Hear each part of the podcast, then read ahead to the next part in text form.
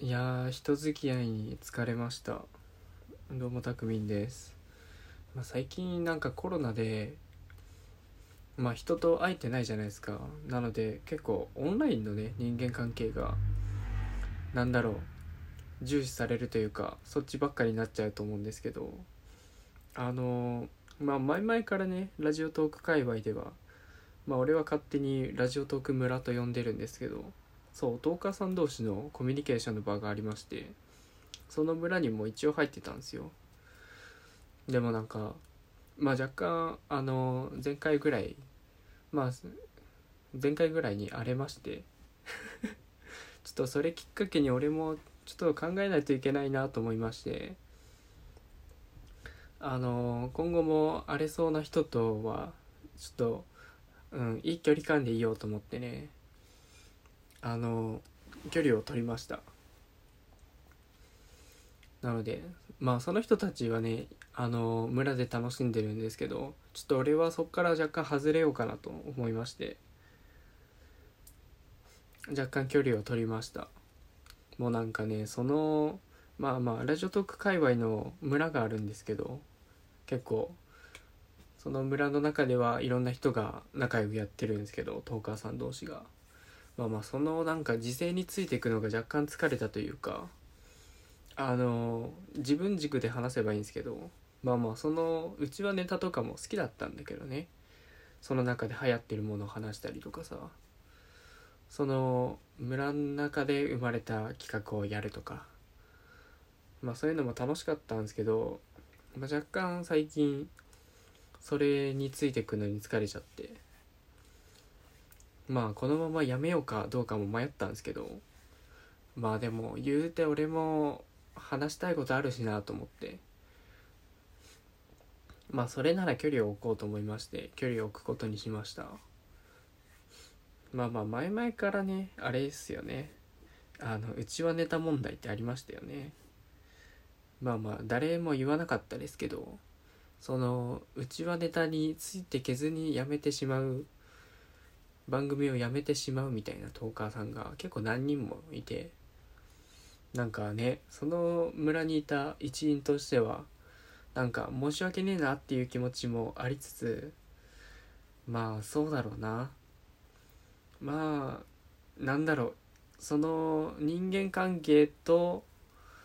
なんだろ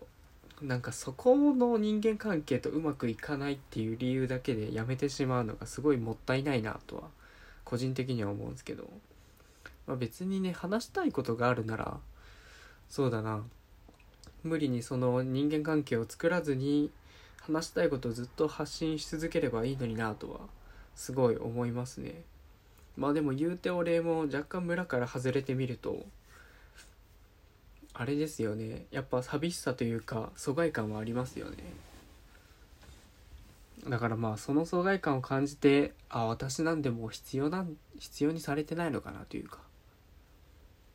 もう誰にも聞かれてないだろうなみたいな心境になって。まあやめてしまうのもわかるんですけどね。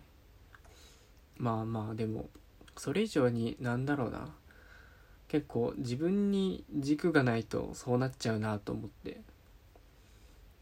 なんか結局ラジオって自分が話したいから話してるわけでその気づいたらその誰かに聞かせようみたいなラジオになっちゃってると結構無理しちゃう気がするんですよね。その村界隈の人に分かる話をしようというかその顔が見えてる普段関わりがある人向けの話をししだすとその自分のしたい話がだんだんできなくなってくるみたいな。そこに無理が生じてついていけなくなるみたいなね。まあまあなのでちょっとねそこの関わり合いをね一旦整理しました。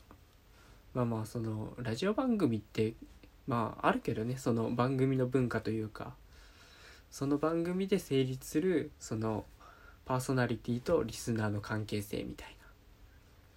その番組ならではそういうこういういじりをすると面白いというかその番組の中で生まれた言葉でそのメールを送ったりとかねまあまあよくあるんですけどまあまあそれをね他番組とやって村の中で通じる言葉だけでやっちゃうとその初めてその番組だけを聞いた時にね「えその人のこと知らんけど」みたいな「え誰のこと言ってんの?」みたいなのあるんで。まあまあうちはネタとしては楽しいんですけど聞いてる人をかなり限定してしまうっていうね。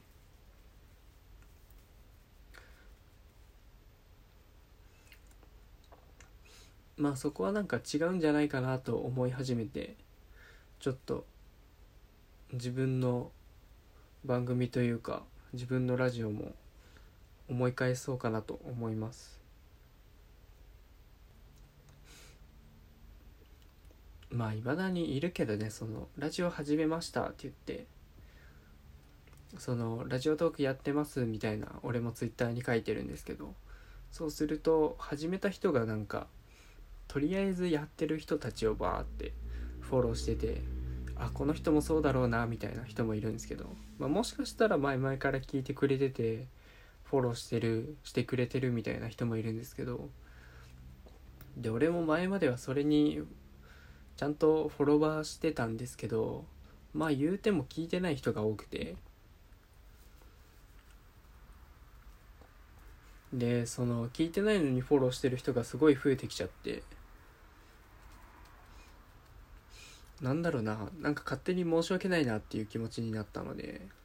ちょっと若干整理しましたね。まあそこって本当に人間関係というか変なつながりじゃないですか。